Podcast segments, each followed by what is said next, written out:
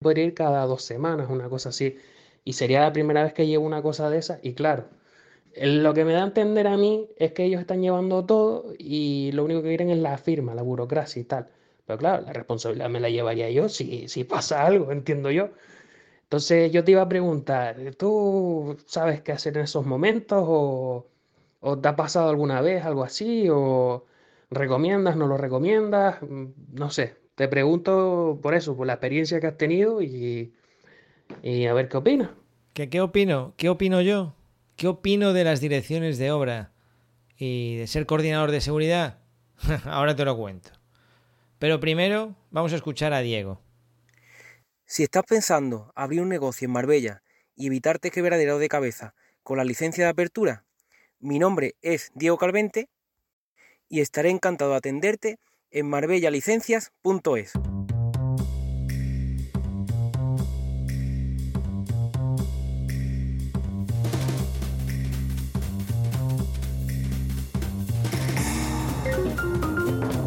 Bueno, pues vamos a entrar en materia. Direcciones de obra, coordinaciones de seguridad, compensa. Bueno, pues para centrar un poco el tiro de este podcast, porque es un tema extenso, extenso, es subjetivo, es mi punto de vista. Esto no pretende más que ser una, una opinión más. Y está dirigida, como te digo, para centrar el, el podcast para quién va, está dirigido para los jóvenes técnicos mmm, en experiencia, bien.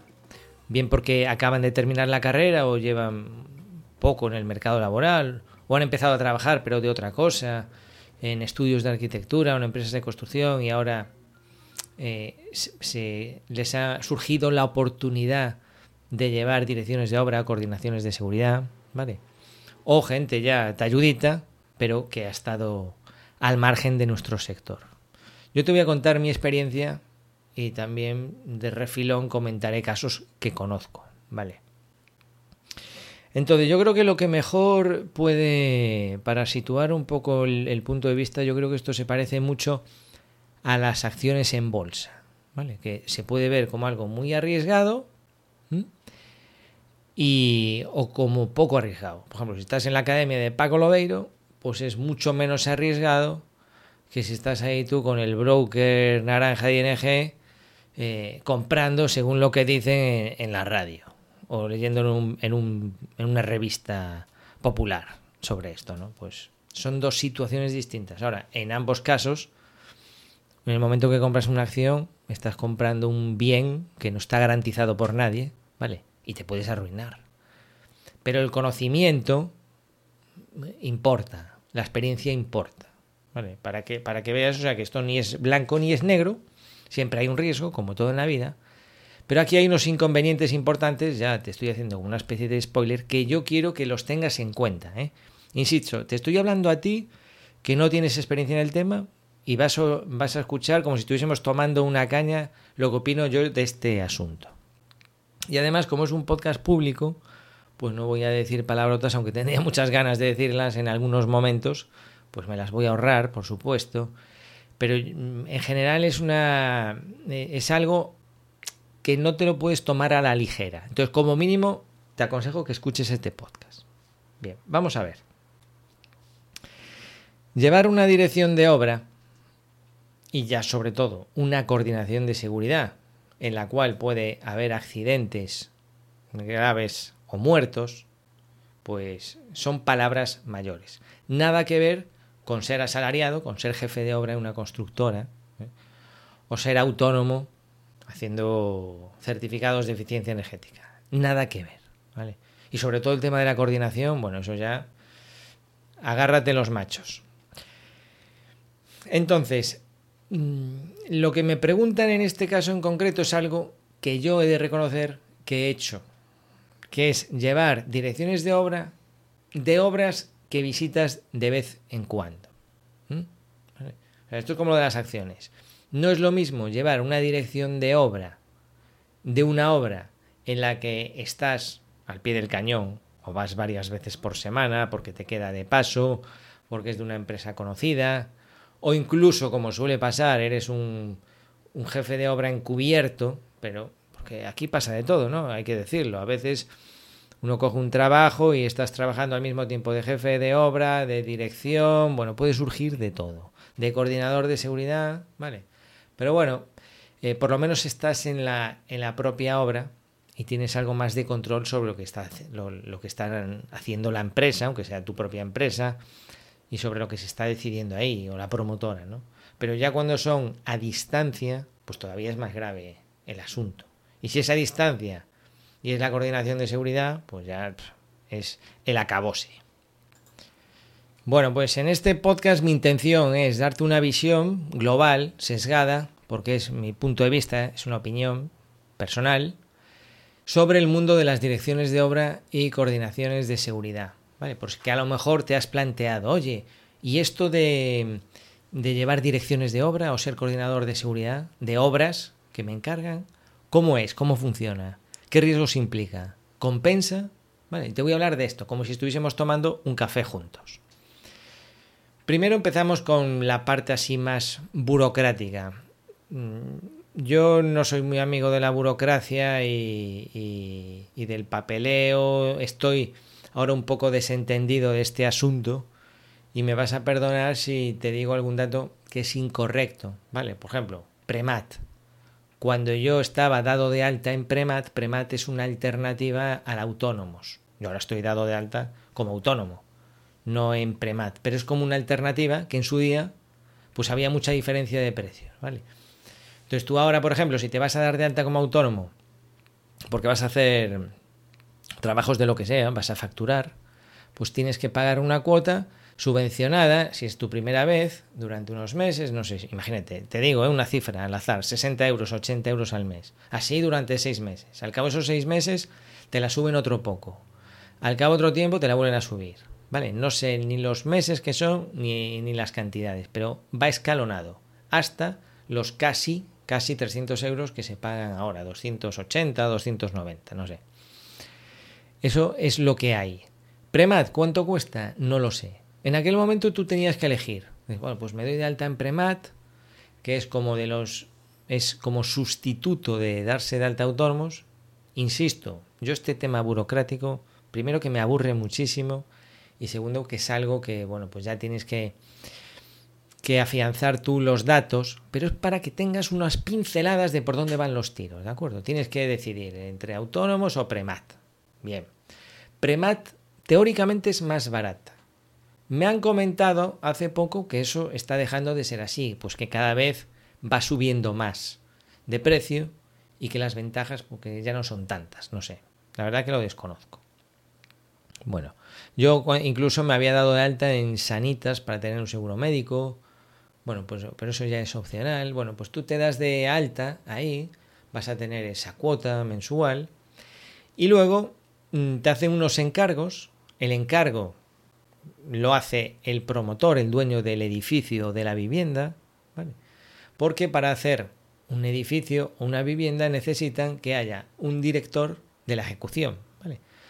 Tiene que haber un director de obra y el proyectista, suele ser el arquitecto muchas veces, la mayoría, y tiene que haber un director de la ejecución, suele ser un arquitecto técnico, y ellos son un poco los que defienden al promotor frente al constructor. Digamos que son los que traducen, es decir, el promotor es una persona que tiene un dinero, un solar, una oportunidad, y entonces no tiene por qué saber de arquitectura y construcción.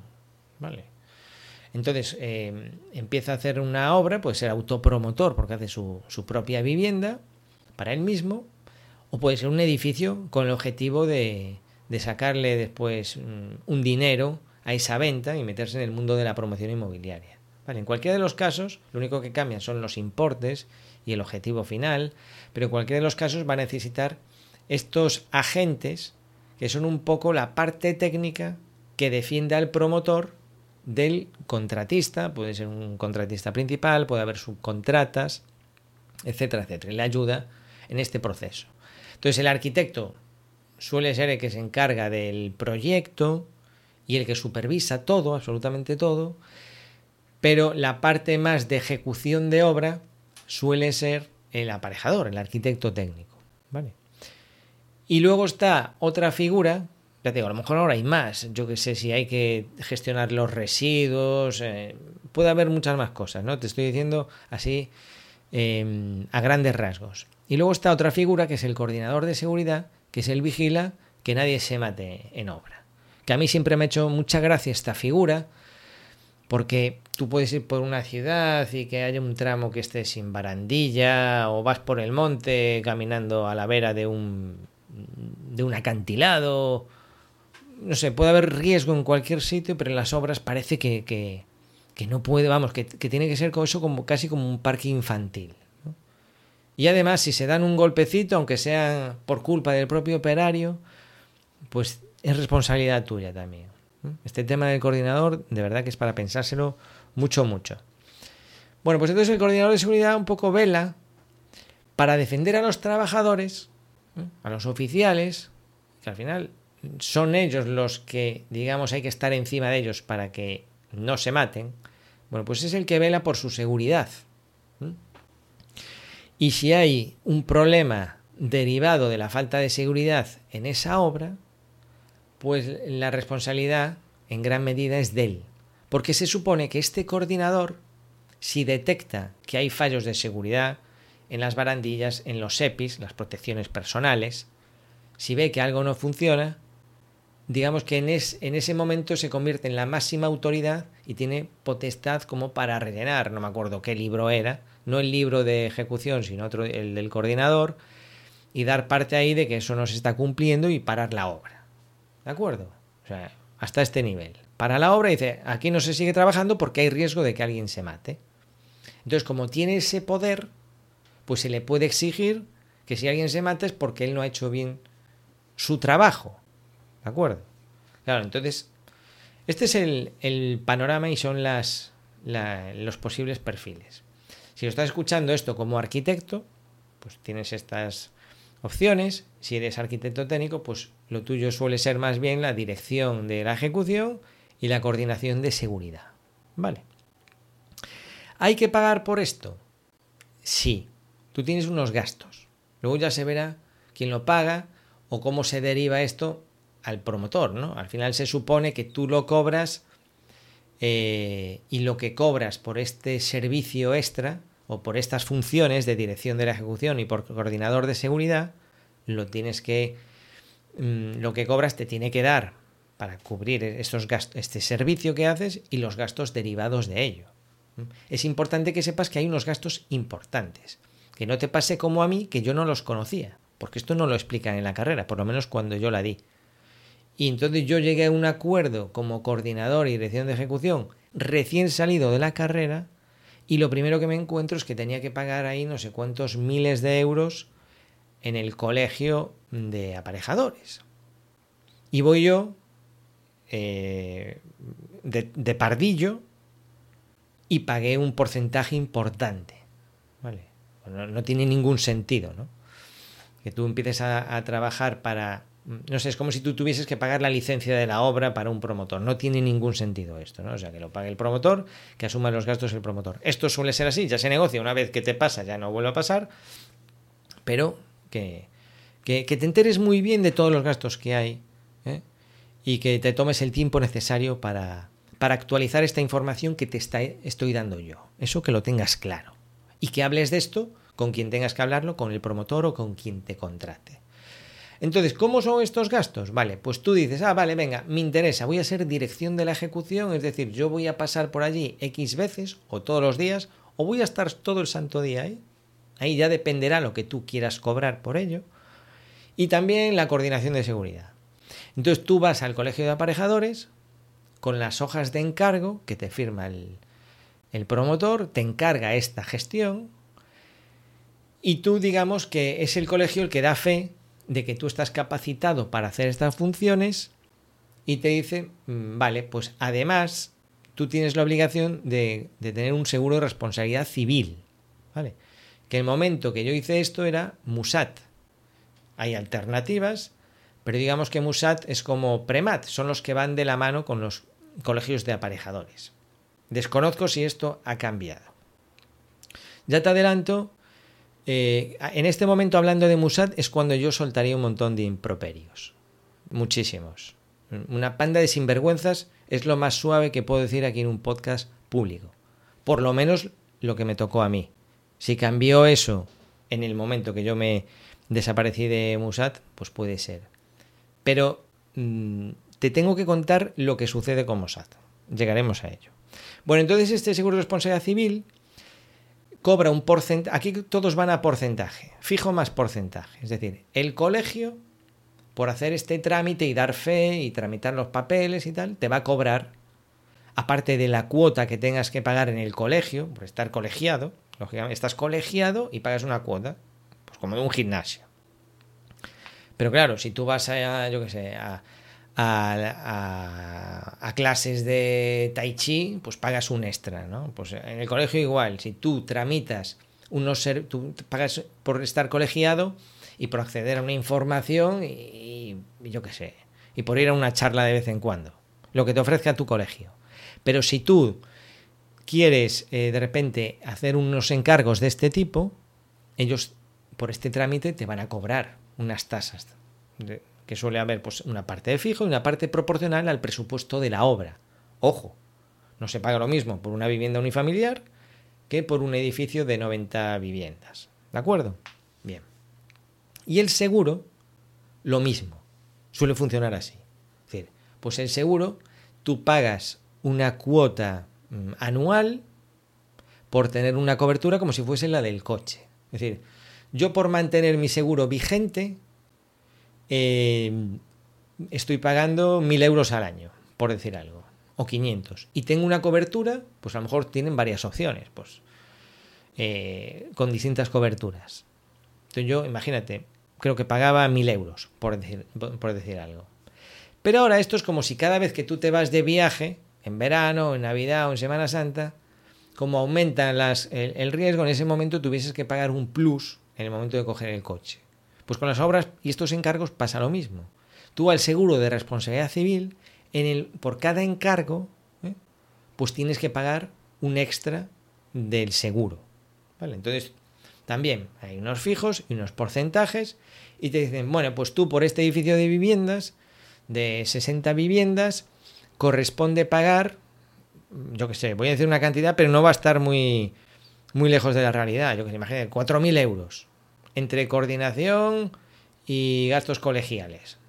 4.000 euros. Claro, tú imagínate mm, que pactas esto con un salario normal o una parte proporcional de salario, porque tú estás pensando que vas a pasar por allí unos días, y dices, va, pues yo sí, hombre, esto te lo hago, yo qué sé, para cubrir gastos de gasolina y pasarme allí los viernes por la tarde, me queda de camino, ¿qué te voy a cobrar, Julián? Pues te cobraré, yo qué sé, 300 euros al mes, ¿no? Y tú pactas esto entonces ya el primer problema es cuando tú vas al colegio y tienes que pagar 4.000 euros, que dices, hola Julián, mira, quería hablar contigo.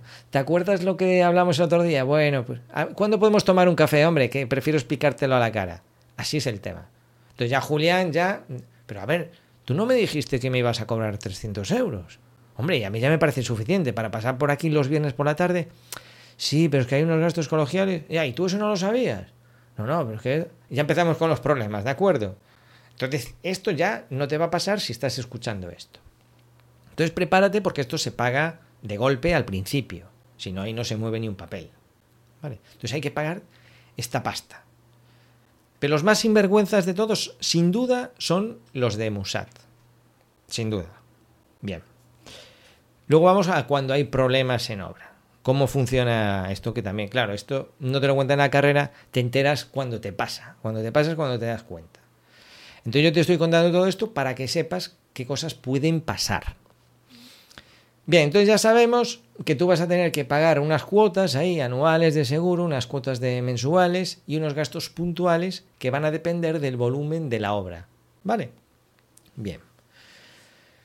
Vale, pues mm, vamos a suponer que, que aceptas. Vale. Si la obra la llevas tú, porque eres una especie de jefe de obra encubierto, o, eres una dirección facultativa que está ahí al pie del cañón porque no tiene otra cosa que hacer y cobra bien la dirección de obra, oye, aquí puede, mm, eso ya barajarás tú las distintas opciones. Bueno, pues tú vas a poder estar controlando, por un lado, ¿qué, hace el director de obra? Que se cumpla el proyecto. ¿vale? Si hay un tipo de revestimiento, pues en la construcción que se esté haciendo según lo, que manda el proyecto, las partidas, tanto la, la, calidad de los materiales, que se esté construyendo bien. Entonces tú en un momento dado pues, puedes llamar la atención a la empresa constructora. ¿vale? ¿Qué pasa? Tú cada intervención que haces, del tipo que sea, de seguridad o de calidad constructiva, entorpeces, vamos a decirlo así, entorpeces el ritmo de la construcción. Bien. El ritmo de la construcción es algo que afecta al cliente, al promotor.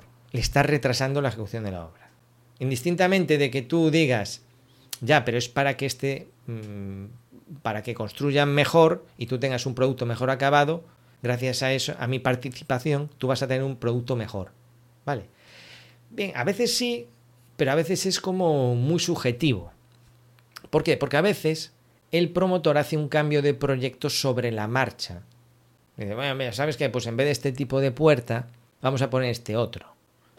Son perfectamente válidas, pero está habiendo un cambio en el proyecto, en las calidades. Entonces tú lo detectas. Tú dices, oye, esto no puede ser, llamas al arquitecto, oye, mira que aquí están cambiando las calidades. Esto pasa muchísimo.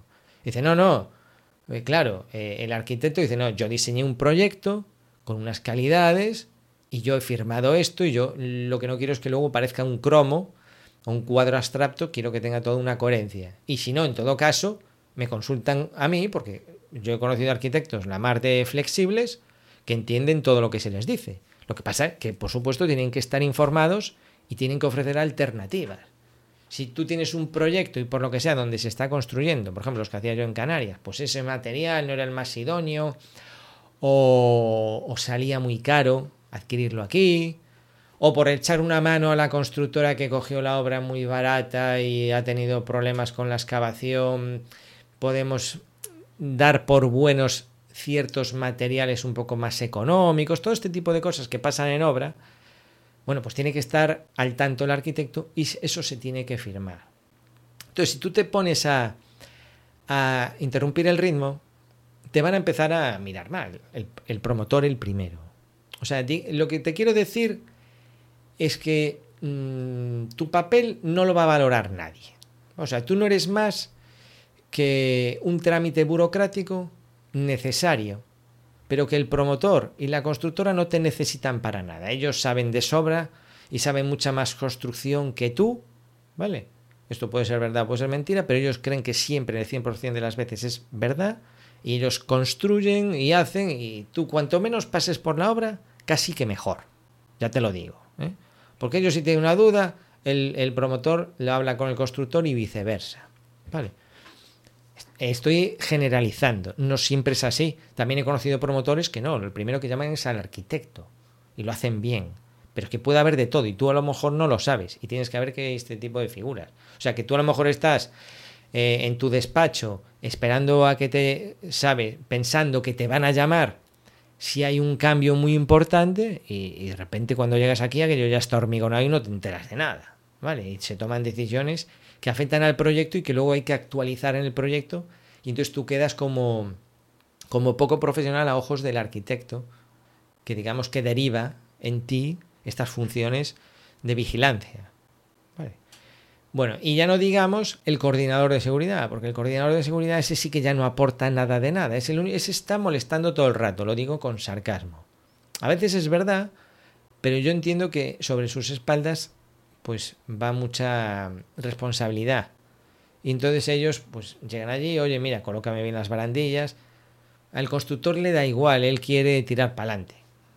Y al promotor también, porque a él pues tampoco le importa demasiado. Luego veremos que cuando hay un accidente, el juez tampoco anda con muchos tecnicismos, mete a todos en el saco, te cita, cita a todos los intervinientes y ya después entre los abogados y los peritos y quien corresponda, ya verán quién era más responsable y menos responsable. Pero para empezar, todos para, la habitación, ¿eh? o sea, todos citados ahí, si hay un problema. Seguro, 100%. Si hay muerto ni te cuento. Bien, entonces ya te digo que tu papel va a ser así como un poco. no va a estar muy bien, muy bien valorado. Bueno, pues esta es la situación más o menos, ¿de acuerdo? Ahora, ¿qué pasa? Pues si todo va bien, no va a pasar nada. Es decir, si todo va bien, el constructor es serio, se hacen las cosas bien, el promotor es responsable, tú estás al tanto de, todo lo que sucede en la obra, se toma nota en los libros, en las actas de los cambios que hay, el arquitecto está de acuerdo, va registrando esos cambios en el proyecto, preparando para la documentación final de obra, pues si todo va bien, tú irás cobrando lo pactado, lo que hayas pactado por estos servicios, o bien todo al principio, o bien repartido, o bien mensualmente, ¿vale? Y llegará la obra, después hay que hacer otro trámite que es el, el certificado final de obra, hay que presentar la documentación en los colegios y, ya está, ¿de acuerdo? Ahora bien, ¿qué pasa? Que tú dices, ah, bueno, pues ya está, pues gané tanto, Imagínate, le cobré 500 euros al mes y me llevó media jornada y gané tanto y cubrí los gastos.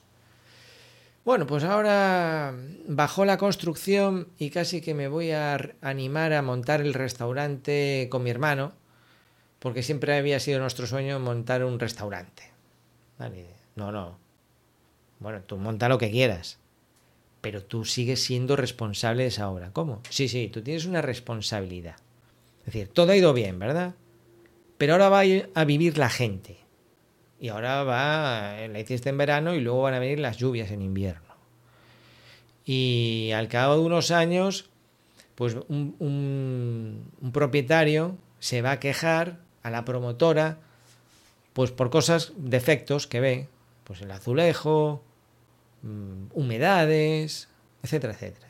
Bien, si la promotora es una promotora profesional y sobre todo lo que está construyendo pertenece a un plan mayor, un, grupo, una unidad de actuación, un grupo de, de, edificios. Esto me pasó donde yo compré mi casa, que llevan ahí 20 años y aún les quedan para otros tantos el terreno que tienen. No digo que lo hagan por este motivo, pero esto ayuda bastante. Es decir, no es lo mismo hacer un edificio de 12 viviendas en la calle Periquito y terminar y cambiarse de ciudad o cerrar la promotora, no es lo mismo que una promotora tenga allí, esté vendiendo nuevo producto constantemente y al mismo tiempo esté entregando viviendas. No tiene nada que ver. ¿Por qué? Porque si está entregando viviendas, lo que no quiere es que los clientes a los que ya ha vendido se estén quejando o por lo menos armen mucho alboroto. Entonces generalmente te van a tratar muy bien y te van a atender y van a seguir vendiendo y van a seguir mejorando las viviendas sin cometer los errores que cometieron las primeras promociones. Esto es así, ¿vale? Entonces, si la promotora, o incluso aunque se haya ido de ahí, pero es una promotora decente y la promotora atiende las quejas razonables de los propietarios, que puede haberlas en cualquier obra, puede haber azulejos que se rompen, que le pusieron el cemento cola muerto y se están despegando, ¿vale? Esto puede pasar, incluso en la obra mejor construida del mundo pueden pasar estas cosas. Insisto, si la promotora atiende a su cliente, porque al final tiene una relación cliente-promotor, no va a haber ningún problema. Tú ni te vas a enterar. Perfecto. Ah, sí, ya le enviamos ahora al albañil. La promotora tiene un albañil de mano que hace remates. Forma parte del juego. Es así como funciona este negocio. Hacen viviendas, saben que va a haber defectos, saben que X viviendas tienen que ir a, reparar cosas y suelen tener un personal en plantilla, una empresa de mano para arreglar estos fallos. No pasa nada. Bien, ¿qué pasa si ese promotor se fue a vivir a Italia, a Suiza, cerró la promotora o te copió la idea y montó un restaurante? ¿De acuerdo? Bueno, pues va a pasar que el propietario no tiene a quien reclamar. O la promotora pasa de todo. Eh, porque son unos sinvergüenzas y pasan de ellos. Entonces, ¿qué va a hacer ese indefenso cliente? Ojo, también los hay toca narices, ¿no? Pero bueno, eso en todos los negocios del mundo hay clientes pesados, pero vamos a suponer que es una persona normal. Esa persona dice, bueno, pues mira, está lloviendo, es que, es que se me moja el dormitorio de mi hijo. Está mal la impermeabilización. Y cuando vienen los familiares a casa dices, pero es que esto es una vergüenza. pero esto no es normal, ya yo, yo creo que no es normal, pero mira cómo está y tal. Y justo tiene un familiar que es técnico y le dice, esto tienes que, que denunciarlo. ¿No te hacen caso la promotora? Pues nada, al juzgado. ¿Vale? Entonces ya empiezan las denuncias, los abogados. Ya te digo que generalmente ningún cliente va al juzgado. Porque nadie quiere ir al, juzgado, nadie quiere ir a abogados. Eso es una pérdida de tiempo y de dinero para todos. Los clientes lo único que quieren es que les arreglen los desperfectos. ¿De acuerdo? Esto lo he vivido yo. Pero, claro, todo tiene un límite. Y sobre todo, si es un edificio grande, pues unos, unos propietarios empiezan a hablar unos con otros. Porque si es una, un edificio de cinco viviendas, pues a lo mejor ellos mismos se lo arreglan. Pero cuando es un edificio donde viven 70 familias y se estropea el ascensor cada dos por tres, o las barandillas de acero inoxidable se oxidan, o se desprenden eh, revestimientos de la fachada, entonces el presidente de la comunidad dice, oiga, ustedes tienen una responsabilidad como edificio, como un día se caiga una piedra de la fachada y mate a alguien, a ver, ya me dirán, y la gente se empieza a poner nerviosa en las, en las, en las reuniones de la comunidad, entonces se, pone fea el asunto. ¿Ves la situación, no? Tenemos por un lado un promotor que se ha desentendido del asunto, esto lo he vivido yo, ¿eh? y unos propietarios que ya no saben qué hacer. Acuden a los abogados y ya se fastidió todo. Entonces los abogados denuncian y empiezan a citar allí a todo el mundo. Al director de obra, a la dirección de la ejecución, al coordinador, al constructor. Vete tú a saber dónde está el constructor. Y lo que suele pasar en este mundo es que, mm, esto lo he dicho muchas veces, el mundo de la construcción es como un sándwich donde tú, los técnicos, son el, el embutido, ¿de acuerdo? Y están por abajo, tienen albañiles a sus órdenes, no están a sus órdenes, están las empresas de construcción, que no tienen responsabilidad legal, hasta cierto punto, tienen la responsabilidad legal que puede tener una empresa. ¿De acuerdo? Y por encima tienen al, promotor. Y a veces mm, los profesionales de los que dependemos de la construcción, albañiles o que fueron camareros, ¿eh? estoy generalizando, ojo. Y los profesionales que tienen por arriba, los promotores, que a veces no tienen un perfil constructor, sabemos que en el mundo de la construcción cualquiera se metía a promotor, ¿vale? Entonces hay un sándwich en el que en medio está el técnico y ni, ni, tiene ni pone las manos para hacerlo bien, solo tiene papeles para documentar lo que está haciendo, ni tiene el dinero ni el poder como el promotor para ordenar realmente. ¿no? Porque al final el que manda es el promotor, pese a que digan, el, el que paga es el que manda al final. Porque si tú te pones muy pesado en obra, eso lo van a solucionar. ¿Vale? Ponte tú a parar la ejecución de un edificio grande por cosas que ellos consideran tonterías. ¿Vale? Eso, eso nunca van a parar una obra por tonterías. Bien. Entonces, en este sándwich es muy peligroso, porque en el momento este que empiezan las reclamaciones, a veces han desaparecido las dos rebanadas. O sea, comieron los pájaros. El constructor, vete tú a saber dónde está, y el promotor, vete tú a saber dónde está. ¿Quién figura con nombre, apellidos, dirección, DNI, teléfono móvil? Tú, porque eres colegiado. Tú estás fichado por todas partes tú no te escapas. ¿vale? O sea, a ti la notificación te va a llegar sí o sí. Bien, te van a citar y tú te vas a poner nervioso. Es normal. Te van a empezar a entregar un tocho de documentación. Entonces tienes que acudir al abogado. Como estás pagando una cuota anual, recuerda, porque eres responsable durante un montón de años de lo que sucede en ese edificio, no es lo mismo un desperfecto de pintura, que tiene pues un año o dos de vigencia, que un defecto de estructura de albañilería. ¿Vale? Entonces, tú como mínimo durante 10 años, y más también, porque esto me lo explicó a mí una vez la abogada, me dijo, no, no, en realidad es más de 10 años. Y ya no me acuerdo qué explicación me había dado, pero ya quédate con los 10 años y que incluso es un poco más. Tú durante esos mínimos 10 años eres responsable de distintas partes del edificio. Y 10 años es mucho tiempo. 10 años, si no pasa nada, pagando una cuota de mil y pico euros al año y teniendo suerte de que no pase nada, como mínimo son 10.000 euros para arriba. ¿De acuerdo? Entonces tú cuenta con esos 10.000 euros como mínimo que vas a tener que pagar desde que terminaste esa obrita que hiciste casi por, por compromiso o por sacarte un dinerillo extra al mes porque eras mileurista y como eres técnico, tienes la oportunidad de poder firmar unas obras ahí para alguien en concreto que va a hacer una promoción de un año y medio y casi como que te está haciendo un favor y tú le estás sacando a eso 200 o 300 euros extra al mes. Y mira los gastos de los que estoy hablando, siempre y cuando todo vaya bien. Entonces, como puede pasar esto, a veces no pasa, muchas veces no pasa, pero puede pasar, a mí me ha pasado, y creo que casi todos los técnicos que conozco que llevan años trabajando le ha pasado, te van a acabar llamando por este motivo que te digo, no pienses que van a ir a por ti, es porque no se atienden las cosas como se tienen que atender y al final tiran de expediente y citan ahí a todo el mundo. Y tú estás ahí porque has firmado. Bien, entonces ya tienes que llamar a tu seguro y decirle, oye, eh, me ha llegado esto. Esto es como rellenar un parte de accidente del coche. Ahora ya hay un accidente. Y rellenas el parte. Y ahora viene la parte divertida que esta te va a encantar. Bien, entonces según lo que tengas tú pactado con la aseguradora, por ejemplo, Musa te dice te cubro en caso de que te de que al final seas culpable y te condenen a pagar, yo que sé, imagínate que todos los alicatados de todos los baños de, de un edificio al final hay que eh, se demostró que están defectuosos y hay que repararlos.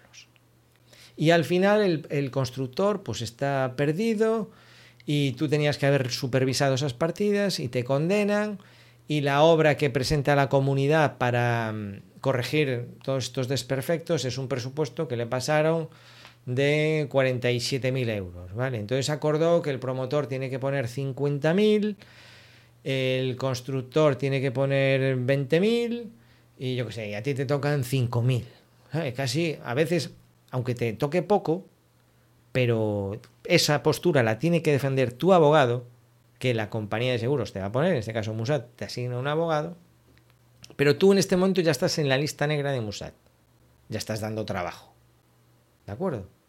Esa cuota que tú pagabas al año de los 1.200 y pico está guay para ellos mientras que no los necesites. En el momento que los necesitas, eh, ¡ay, qué mal rollo este técnico! ¿Vale? Y ya Mm, luego ya vienen las cláusulas y dicen, vale, pues tú, imagínate, eh, puedes estar empantonado con tantos cientos de miles de euros y hasta aquí podemos llegar. Te condenen o no. Ahora te, ahora te cuento el caso que me pasó a mí. Bien, entonces, pues después ya depende eh, eh, de que te condenen o no. A veces se arma todo este revuelo y quedas liberado. Pero el susto y los, el trámite y los gastos no los quita nadie. ¿Vale? Supuestamente esto está cubierto con tu cuota. Pero mira lo que va a pasar. ¿vale? Y no estoy hablando ahora de problemas de seguridad durante la obra. Tengo un compañero que tuvo la mala suerte de que hubo una muerte. Bueno, pues no sé, llevan como 20 años, sin exagerarte, con el tema del juicio. 20 años. Tú imagínate lo que son 20 años con, eso, e, ese ronroneo, cuando te vas a dormir pensando que algún día, eso te vas olvidando, pero cada cierto tiempo vuelve como un boomerang. Y dices, bueno, pues tal día, bueno, al final hay noticias del juicio, un día te llega un comunicado, que si la viuda no sé qué, que esto me lo, lo conozco yo de, de un amigo. Y entonces vives con ello, vives con ello. Entonces, ¿dónde se van quedando esos 300 euros que cobraste o 500, aunque sean 1000, aunque sea un salario? Si aunque sea un salario, tú nunca vas a, trabajar ahí más que lo, lo, que se le dedica a un salario y nunca te van a pagar esos otros 10 años de seguro de responsabilidad civil, ¿eh? ni todos estos disgustos. No te los va a pagar nadie, porque esto aún encima, si tú después estás trabajando, porque tendrás que seguir comiendo, te va a hacer perder mucho tiempo. Que esto es lo peor de todo.